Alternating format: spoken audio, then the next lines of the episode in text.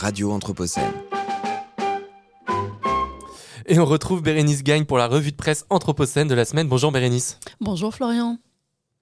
Cette semaine, une revue de presse dédiée aux enjeux de l'eau dans l'Anthropocène. Si, comme moi, vous avez passé vos vacances de Pâques à slalomer entre les gouttes pour convaincre vos enfants de sortir prendre l'air, vous trouverez assez contre-intuitif d'entendre parler de sécheresse dans la plupart des médias. Et pourtant, que ce soit au niveau local ou au niveau global, l'accès à l'eau est un véritable enjeu de l'Anthropocène. C'est d'ailleurs le sujet choisi cette semaine par l'émission de géopolitique Culture Monde sur France Culture.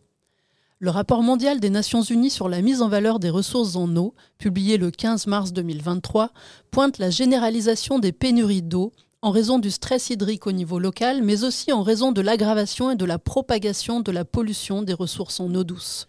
Du fait du changement climatique, les pénuries d'eau saisonnière seront multipliées dans les régions où cette ressource est actuellement abondante et s'aggraveront dans les régions où l'eau est déjà rare. La France n'est pas épargnée, comme l'explique un article très didactique de Léa Sanchez et Gary Dagorn pour Le Monde le 13 avril dernier. Malgré un mois de mars pluvieux, la France a connu un déficit de pluie quasi continu depuis août 2021.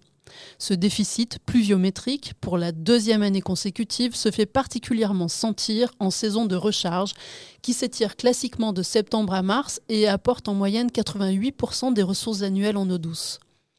Les pluies, printanières ont fait remonter l'indice d'humidité des sols à un taux presque normal en surface. Néanmoins, ils masquent des disparités importantes entre les régions. Simon Mittelberger, chercheur climatologue à Météo France, considère qu'on est toujours en état de sécheresse météorologique et agricole sur tout le pourtour méditerranéen et au pied des Pyrénées. En région Provence-Alpes-Côte d'Azur, l'état actuel des sols correspond à celui d'un début du mois de juin en temps normal. Dans les Pyrénées-Orientales, quatre villages situés à l'ouest de Perpignan sont privés d'eau potable depuis le 14 avril en raison d'un niveau de forage trop bas pour être considéré comme propre à la consommation.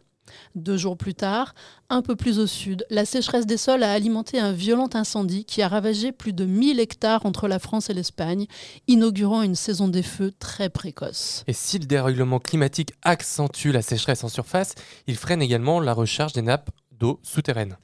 En effet, les sols trop secs et la végétation captent l'eau de pluie, l'empêchant de s'infiltrer en profondeur.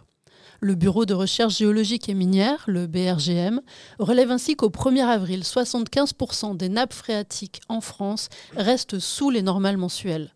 Le faible niveau de réserve souterraine laisse présager un risque fort à très fort de sécheresse sur la majorité du territoire.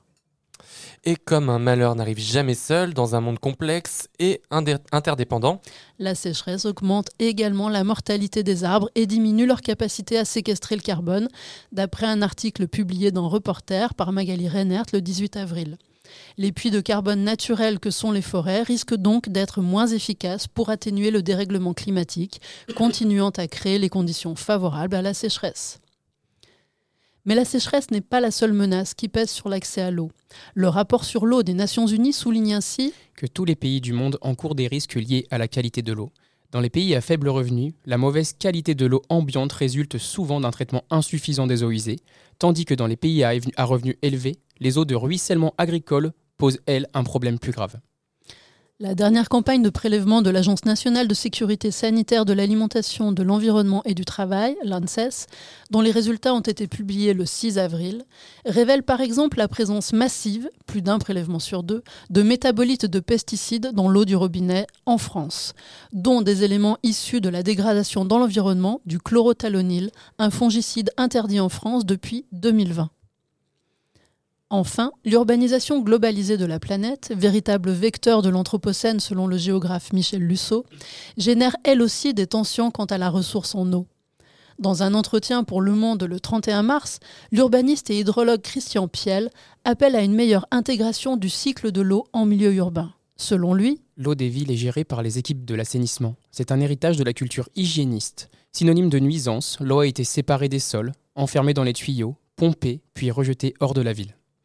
Il préconise donc de rendre la ville poreuse, spongieuse, de limiter l'imperméabilisation des sols et de créer des zones tampons qui gardent l'eau quelques heures pour qu'elle s'infiltre progressivement. Ces mesures pourraient atténuer les conflits avec les zones agricoles en périphérie des villes. En effet, selon le rapport sur l'eau des Nations Unies, la demande en eau des villes devant augmenter de 80% d'ici à 2050, l'approvisionnement des centres urbains à partir des zones rurales est devenu une stratégie courante pour répondre aux besoins en eau douce des villes en expansion. Elle n'est pas sans conséquences négatives pour l'agriculture et les zones rurales, puisqu'elle implique une diminution des ressources disponibles pour l'irrigation, entraînant un risque pour la sécurité alimentaire et une baisse des revenus des agriculteurs.